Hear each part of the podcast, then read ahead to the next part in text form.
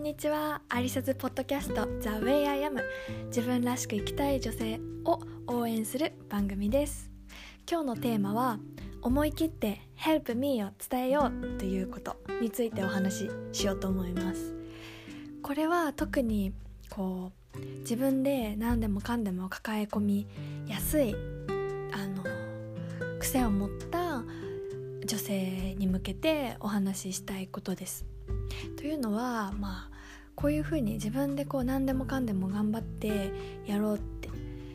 思う人っていうのは、まあ、それまで何か挑戦してきたことだったりとか何か頑張ってこう成果を出す過程で、まあ、一生懸命自分で頑張らなきゃってそうやって今まであの育ってきた過ごしてきた人が多いと思うんです。でそれ自体は本当に素晴らしいことで自分がやりたいことだったりとか目標に向かって一生懸命頑張ることはすごく素敵なことだと思います。でも全部一人でやることってすごく難しいことだと思うんですよね。何もかも自分で一人でやることがこう強い、うん、本当の一人前だっていう風にそういう人って思いがちなんですよね。これは実際に私もそういう風な考え方の癖を持ってしまっていてまあでもそれがあんまり良くないなってまあできないことはやっぱり助けてもらうことが必要だなっていうふうに思ったのでこの話をシェアしたいと思います。で全部自分一人でやろうとすることが何がいけないかっていうとまあ実際にまあやろうと思えばできるかもしれないですよね。全部自分であれやってこれやってって順番優先順位をつけて一つずつクリアすることもできるかもしれない。でも実際にこう全部を自分でやろうとするとやっぱり時間だったりだとか自分の体力や気力も全部こう全部に全力投球することってすごく難しくって、まあ、できたとしても、まあ、余裕がないんですよね精神的にもこう時間的にも。だからそうなるとすごく、うん、精神的にこう疲れてしまったりだとかイライラしてしまったりしやすいのかなっていうふうに思います。で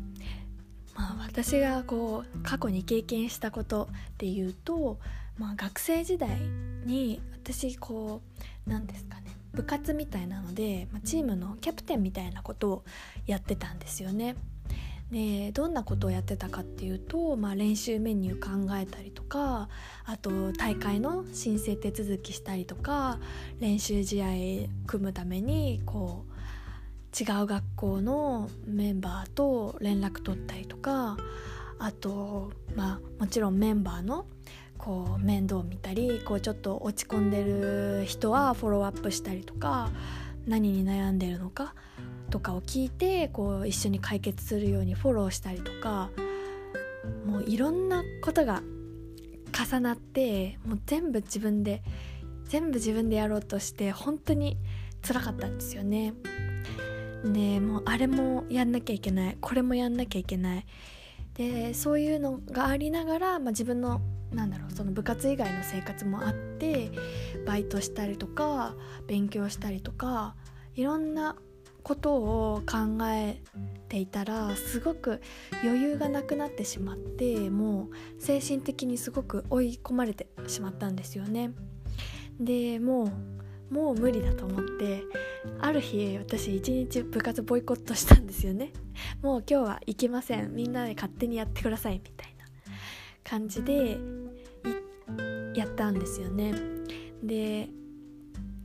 まあ私からするとこんなに私いろいろ大変なのになんで誰も手伝ってくれないのと思ってどうして気づいてくれないのってすごくイライラしちゃってたんですけどまあ、そういうそのボイコットをしてみてこうみんなに、あのー、伝えたんですよね。もう私は全部できませんと。言った時に、まあ、そのメンバーから言われたのはこう何が大変なのかがわからないと。うまくやってるように見えるからこう精一杯でいっぱいいっぱいだと気づかないと。もうこれをやってほしいあれをやってほしいって言ってくれれば手伝うのに言ってくれないからわからないって言われたんですよね。あそうかと。私はなんか勝手にもう大変あもうこれもあれもやんなきゃ大変もうなんで手伝ってくれないのってこうちょっとヒステリックも入っちゃってたんですけど、まあ、周りからするとまあ一生懸命やってるなっていうのは伝わる。けどこう何がいっぱいいっぱいなのかとか具体的に何を手伝えばいいのかっていうことはやっぱり直接言ってもらわないとわからないと。でも実際にこう例えばなんか申請書類の手がちょっと大変だから手伝ってほしいって言ったら絶対やってくれるはずなんですよね。だから私そこは私の伝え方こうなんだろうなぱいいっぱいそうだから手伝ってほしいっていうのを誘ってもらうんじゃなくてもうストレートにこれがいついつまでだからちょっと間に合わないから一緒にやってほしいって言ったら絶対助けてくれると思うんですよ。そうしたら私も少し時間できたりとか精神的にも余裕が生まれてもっともっと自分が得意なことにフォーカスできると思うんですよね。でこれって、まあ、今実際話したのは学生時代の部活の経験ですけど今の仕事でも同じでまあ仕事もまあ波があるじゃないですか、まあ、ずっと忙しい人もいると思うんですけど、まあ、やっぱりちょっと慣れるまでとか新しい業務を始めて慣れるまでの人ってすごくいっぱいいっぱいだと思うんですよね。もういろんな一つ一つに時間がかかってしまうし慣れてないからこう容量もわからないしで、まあ、時間的な制約もあるからすごくいっぱいいっぱいだと思うんですよ。で私も仕事がすごくいっぱいいっぱいになってしまってで本当は誰かに助けてって言えればよかったんですけどこう周りもすごく大変そうに見えてちょっと気遣って助けてとかってあんまり言えなかったんですよね。でも言えない日々がずっとたまるとやっぱりどんどんどんどん余裕がなくなっていってすごく小さなことでもストレスになったりとか不安になってしまってもうどんどんどんどん気がめいってしまったんですよね。でまあ実際そこで私は少し仕事を休んでちょっと離れてみたんですよね。でまあ、回復して戻る時にあの言われたこととしてはもっとあの助けてって言ってっていう風に言ってもらったんです。そこは私すごく恵まれたなと思ってあのこう大変周りも大変そうに見えるけどでも助けてって言ったら絶対助けてくれる。まあ、もちろん自分で一生懸命やることも大事だし自分でできることは一生懸命やればいいと思うんですけど、まあ、得意なことあの不得意なことだったりとかどうしても時間が足りないっていう時は誰かにこう助けを求めることってすごく必要なことだなって思うんです。で反対にこう別の人があのいっぱいいっぱいで辛そうな時自分が少し余裕があったら手伝うそういうあの持ちつ持たれつの関係ができれば自分も溜め込むこともなくなるし少し余裕が出てあの相手を思いやることもできるんじゃないかなっていうふうに思います。であの今仕事の話もしましたけどあの実際これはあの仕事だけじゃなくって自分のこう人生で抱えている悩みとかも一緒だと思うんですよね。例えばこう何か、うん、生活のことでこう悩んでることがあると。でもあの全然友人に相談できなくってこう友人に相談したらこう迷惑がられるかなとかなんか忙しいのに時間取らせて申し訳ないなって思うかもしれないんですけど、まあ、私は実際そう思ってしまったんですけどそうやってこう相談できずに自分で抱え込むとどんどんどんどん悪い方向に向かうんですよね。なんでかっていうとこう自分の考えって結構思い込みとか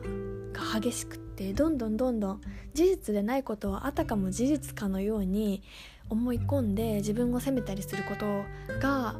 する傾向が多くなると思うんです。だけどこう友人に話すと、まあ、話すことですっきりすることもあるしこう友人に聞いてもらってあの安心するリラックスするっていう効果もあるしこう友人があの「そうだね大変だね」って共感してくれたりとかこうそういうふうにあなたは考えてるけど私から見るとこうじゃないとかアドバイスをくれたりすごくいいなんだろうなこう自分以外に相談することっていろんないい効果があると思うんですよね。で友人からしてみてもこう悩んでる時に相談してくれたらこう頼ってくれたんだなって嬉しいなって思うし私も力になりたいって助けになりたいって思うしなんか迷惑かなって思うんじゃなくて自分だったらあ助けになれたら嬉しいしもっとその悩みをあのリリースして、うん、幸せなハッピーでいてほしいなって思うんですよね。私も友人がハッピーでいてくれた方が友人としても嬉しいと思いますしだからこそうんなんだろうな自分で抱え込んで抱え込むことで相談しないで自分で何でも解決するっていうことが本当に強い人っていうか、うん、自立した人っていうことではなくってまあ、助けてって I need your help って言える人こそ自分を大切にして相手も大切に他人も大切にできる人なんじゃないかなっていうふうに思います。もちろん自分でできることを一生懸命やることはもちろんですしでもまあちょっと余裕がなくなってきたなっていう時はヘルプをお願いする。でヘルプをお願いして手伝ってもらえたことには感謝をすごく表すしで逆にこう誰かに助けをが欲しいって言われた時はもう自ら進んでどんどんやる。そんなことができるようになれば自分もハッピーだし周りもハッピーになれるんじゃないかなっていうふうに思いますでその助けを求めるっていうことは、まあ、自分の得意なことが何かっていうのを理解してで不得意なことは何かっていうのも理解して認めてあげるそのありのままの自分を認めてあげるっていうことにもつながると思います。であのこういうふうにお話しするあのきっかけっていうか思うようになったのはこう自分で私は結構いろんなこと自分で抱え込んだりとか自分であれもこれもやらなきゃっていう風に考えがちだったんですけど、まあ、本とか本とかこういろんな何かを成し遂げた人の話を聞いてるとあの大体そういう人って全部自分でやってきましたっていう人ってあんまりいないと思うんですよね。私はすごくこういうところが苦手だったけど周りの人に手伝ってもらったとかこうすごくいいあの関係で周りにそういうことをあじゃあこれは僕がやるよって言ってくれる人がいたからこそ今の自分があるって言ってる人が多いような気がして。で例えばその、まあ、特に女性の方だったり働いてる女性だったら、まあ、仕事と家庭がすごくバランスがバランスっていうのがあるか、うん、こううまく全部オーガナイズすることができない時もあったけどこううまくパートナーと話し合ったりとか周りの知人や友人家族を全部巻き込んであの協力してもらったらから今の自分があるって言ってる人がすごく多いように思うんですよね。だからそういうことができる人がしっかり自分のあの得意な分野で成果を出せるんじゃないかなっていうふうに思います。だから私たちの、まあ、生活に落とし込むとするとあの、まあ、自炊してる人だったらもう疲れて帰ってきた日も一から何かを作ってあのご飯を食べるって必要はもうないと思うんですよ。まあ、できれば自炊した方がまあ健康的なのかもしれないけれどもそう余裕がなければ何か買ってくればいいし